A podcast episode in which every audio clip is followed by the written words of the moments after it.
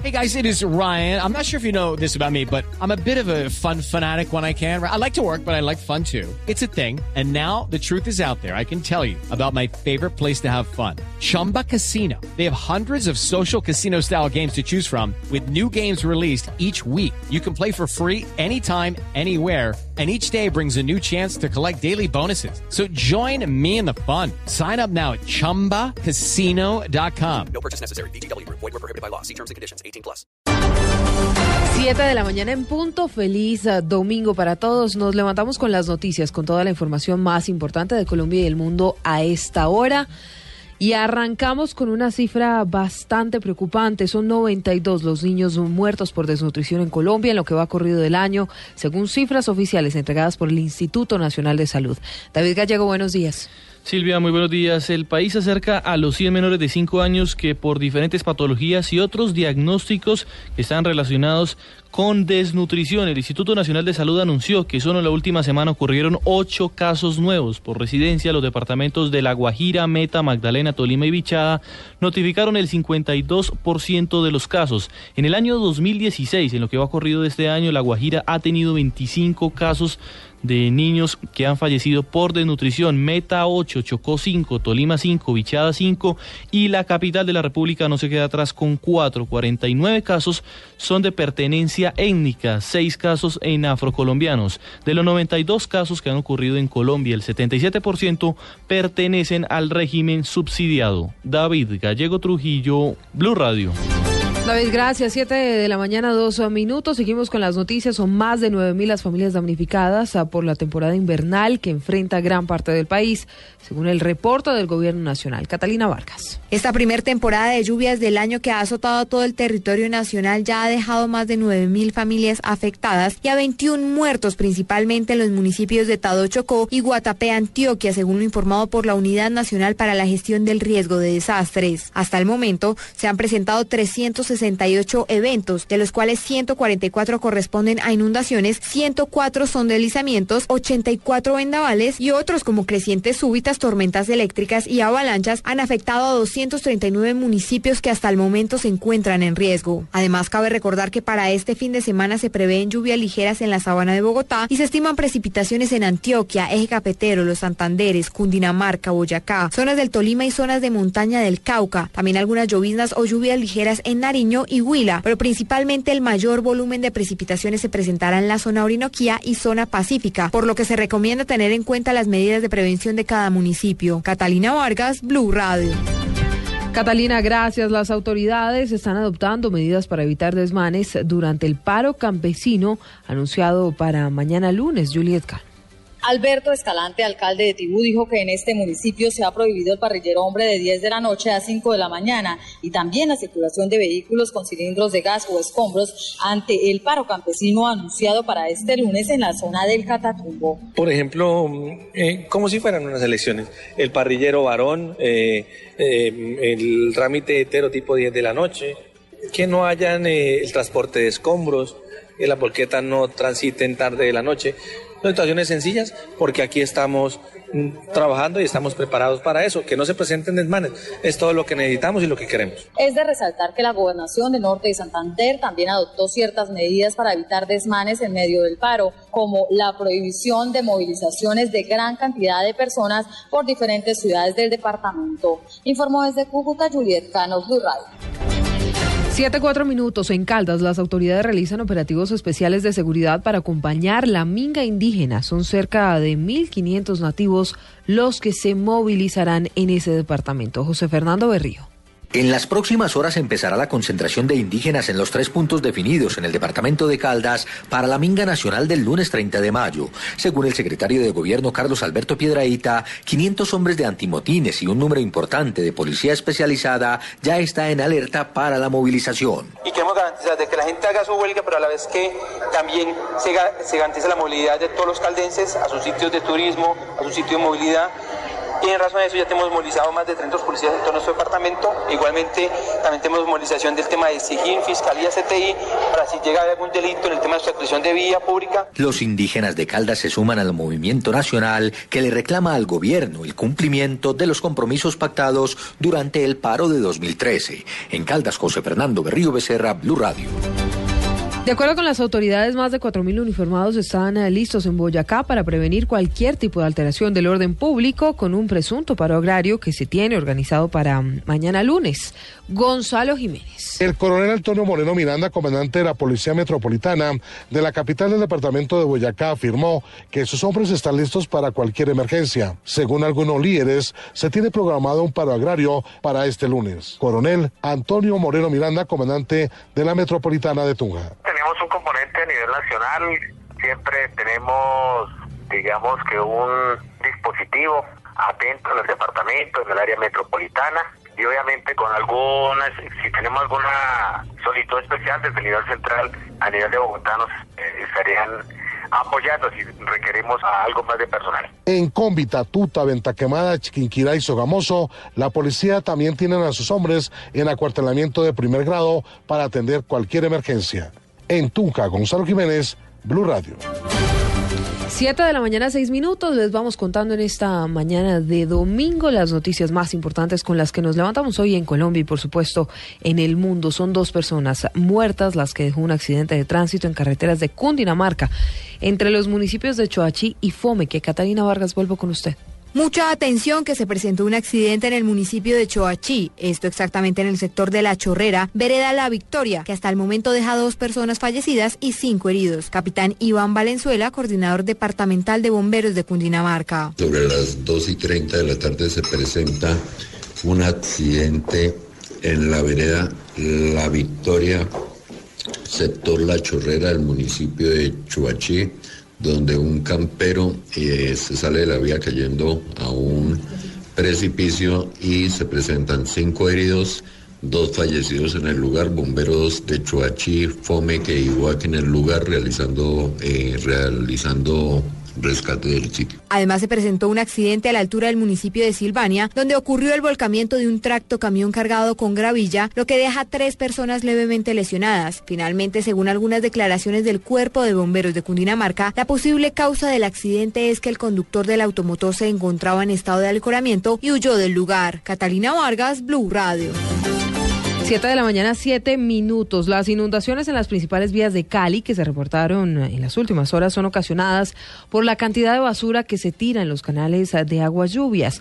Esto de acuerdo con el secretario para la gestión del riesgo de la ciudad, Carlos Aponte. Buenos días. Buenos días Silvia. La calle Quinta y barrios del sur de la ciudad se vieron afectados por las lluvias. En algunos tramos de la calle Quinta las alcantarillas alcanzaron su tope convirtiendo las calles en unos verdaderos ríos. Según Rodrigo Zamorano, director para la gestión del riesgo de Cali, esto sucede por la cantidad de basura que se está acumulando en los canales de aguas lluvias y que es arrojada por los ciudadanos vamos a seguir con precipitaciones posiblemente copiosas, con vientos superiores de 10 nudos. Por eso las personas como primeros respondientes, lo primero que debemos hacer es no tirar escombros e igualmente aplicar la sanción social para los que de alguna forma tiran colchones o tiran escombros consumideros y canales. El llamado que hace el secretario para la gestión del riesgo es que no se arrojen basuras a los canales de aguas lluvias para evitar emergencias como las que se han presentado en las últimas horas. De otra parte, Cali amanece con 21 grados de temperatura, cielo parcialmente nublado. El aeropuerto Alfonso Bonilla Aragón de la ciudad de Palmira operando sin inconvenientes, al igual que la terminal de transportes, donde se desarrolla con normalidad el plan Éxodo. Desde Cali, Carlos Andrés Aponte, Blue Radio. Siete, nueve minutos. El gobernador de Santander le pidió al ministro del Interior apoyo para combatir la minería ilegal en el Magdalena Medio, que se ha convertido en la fuente de financiamiento de los grupos armados ilegales. Verónica Rincón, buenos días. Buenos días, Silvia, desde Barranca Bermeja, donde estuvo, donde sostuvo una reunión con el ministro del Interior, Juan Fernando Cristo, el gobernador de Santander, Didier Tavera, le solicitó ayuda para combatir la minería ilegal que se ha aumentado en el Magdalena Medio y que además está generando un impacto ambiental y se ha convertido en la fuente de financiamiento de grupos armados ilegales, trayendo consigo violencia en la zona. En esta reunión pues estamos aquí presentes los directamente interesados, señor ministro, porque necesitamos toda su ayuda con los cráteres que dejan allí, la, la, devastación que genera la minería ilegal y lo único que trae es violencia pues si no combatimos estos grupos armados organizados, este es todos los días la gasolina, todos los días el combustible, la ilegalidad. Así es que esa minería tenemos que acabarla porque ese es el combustible y ese es el motor que le permite a esos grupos estar allí en esta presencia. El mandatario también le pidió al ejército la reactivación del batallón que estaba instalado en el sector de Berlín, pues la salida de empresas mineras legales que estaban ubicadas en inmediaciones del páramo de Santurbán se ha incrementado la minería ilegal. En Bucaramanga, Verónica Rincón, Blue Radio. Por cuenta de las apuestas ilegales en el Departamento del Atlántico, se estarían dejando de recibir más de 7 mil millones de pesos que irían destinados al eh, Estado o para que el Estado invierta en el sector salud. Diana Ospino. Miguel Cortés, gerente de la empresa Ganar, operadora de la venta de juegos de azar en el Atlántico, señaló que cerca del 40% de la venta del chance está en el sector ilegal, lo que representa menos aportes para el sistema de salud. En el departamento existe aproximadamente un 40% de la venta todavía está en el sector ilegal. Hablando de recursos para el Estado, podríamos estar hablando más de 7 mil millones de pesos al año. Todo el departamento tenemos presencia de ilegalidad, principalmente en la zona metropolitana, que es Soledad, Malambo y algunos sectores de Barranquilla. Pese a que las cifras de lo que se deja de recibir por cuenta del chance ilegal aún es alta, el gerente de Ganar señaló que la situación ha venido mejorando y que en la actualidad han logrado que el aporte al sector de salud se incremente en un 15% frente a lo que venían haciendo en años anteriores. En Barranquilla, Diana Ospino, Blue Radio. 53 mil vehículos se han movilizado por las carreteras uh, del departamento durante el puente festivo. Estamos hablando del departamento de Antioquia durante este puente festivo del Corpus Christi. Denise Correa, buenos días. Siete de la mañana, 11 minutos. Uh, en segundos estamos con usted, uh, Denise, allí en Medellín. Muy buenos días. Medellín amanece con una temperatura de 17 grados centígrados y como usted nos lo indica, las autoridades dicen que 53 mil vehículos se han movilizado por las carreteras este puente festivo. En la madrugada de este domingo también se registró la muerte de dos hombres por accidente de tránsito, uno en Santa Fe de Antioquia y otro en Tarazá.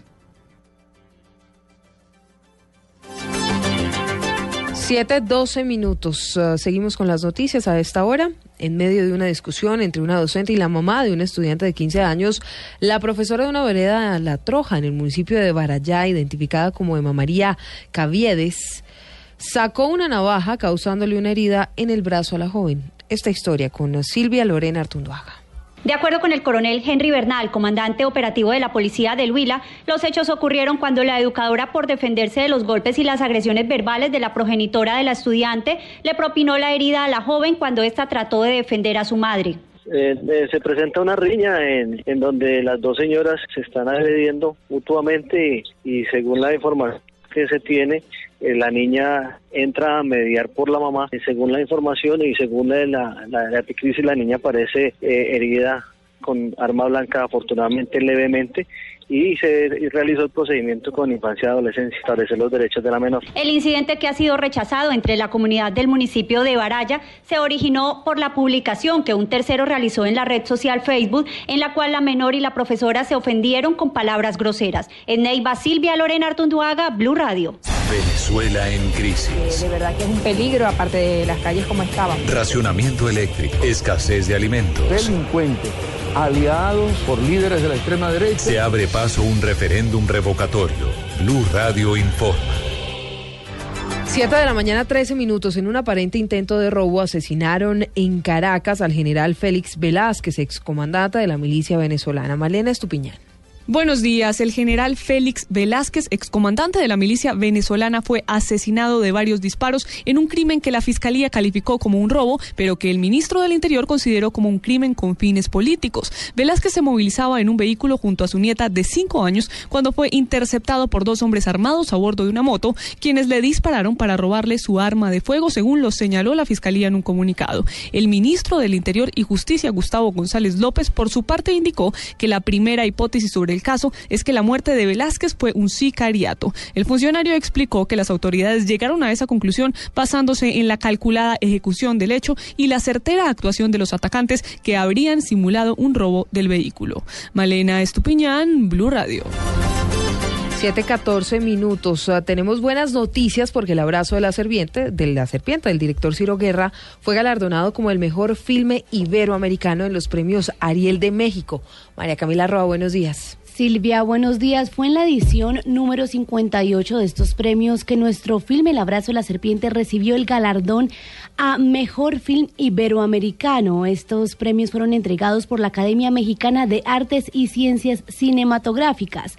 La productora de esta película, Cristina Gallego, y el actor Miguel Dionisio subieron al escenario del Auditorio Nacional de la capital mexicana, allí en Ciudad de México, para recoger el premio que dedicaron a todo el pueblo colombiano y en especial a la gente del Amazonas. Gallego, la productora, agradeció el reconocimiento a México y dijo que este es un país que les inspira y con el que comparten el amor por el arte y el orgullo por su cultura e identidad. Adicionalmente, dedicó el premio a las mujeres del mundo del cine, afirmando que no somos muchas, pero por lo que veo en esta, en esta premiación somos muy fuertes. Recordemos que El Abrazo de la Serpiente recibió una nominación en la pasada edición de los Oscar y aunque no tuvimos la eh, como la dicha de llevarnos este premio, hoy celebramos en los premios Ariel eh, este galardón al mejor film iberoamericano. María Camila Roa, Blue Radio. María Camila, gracias. 716. Por supuesto, vamos a esta hora con los deportes. Hoy termina el Giro de Italia, que tiene al colombiano Esteban Chávez como virtual subcampeón. Además, en la Liga Águila quedaron definidos los ocho clasificados a la siguiente ronda. Pablo Ríos, buenos días. La última etapa del Giro de Italia se corre sobre 163 kilómetros planos entre Cuneo y Turín. El líder y virtual campeón es el local Vincenzo Nibali, que en la fracción de ayer le sacó 52 segundos de diferencia al colombiano Esteban Chávez. El bogotano, sin embargo, se mostró satisfecho con el segundo puesto en la clasificación general. Con el resultado porque dimos el máximo y como siempre he dicho, esto es solo una, una carrera en bicicleta. Lo más importante son otras cosas y de nuevo, como siempre, muchas gracias por el apoyo. Con este resultado, el Chavito se convertiría en el tercer colombiano en terminar en el podio de esta dura competencia después de Nairo Quintana y Rigoberto Urán. Y pasando a noticias del fútbol colombiano, quedaron confirmados los ocho clasificados a cuartos de final con su respectivo puesto y esta noche se realizará el sorteo para conocer los enfrentamientos. Los primeros cuatro son Medellín, Atlético Nacional, Millonarios y Santa Fe, mientras que del otro lado se encuentran Junior, Río Negro Águilas, Deportivo Cali y Cortuluá. Pablo Ríos González, Blue Radio. Noticias contra reloj en Blue Radio. 7 de la mañana, 17 minutos. Vamos a, rápidamente con las noticias contra reloj. La información en desarrollo. Hasta ahora, el Papa Francisco pidió a las parroquias e iglesias del mundo que no establezcan horarios de apertura al público, sino que mantengan abiertas sus puertas en todo momento. La cifra hasta 700 inmigrantes uh, pudieron haber muerto esta semana en naufragios de embarcaciones que zarparon de las costas libias, según estimó la Agencia de la ONU para los Refugiados, ACNUR. Y quedamos atentos porque a esta hora los aeropuertos de Cali, Pasto, Mitú, Popayán, Los Cedros y San Vicente se encuentran cerrados por problemas meteorológicos y restricción en las operaciones de los aeropuertos de Río Negro, Montería y Quibdó. Todas noticias más información en blurradio.com y arroba blurradioco. Ya llega en Blue Jeans. Feliz domingo para todos.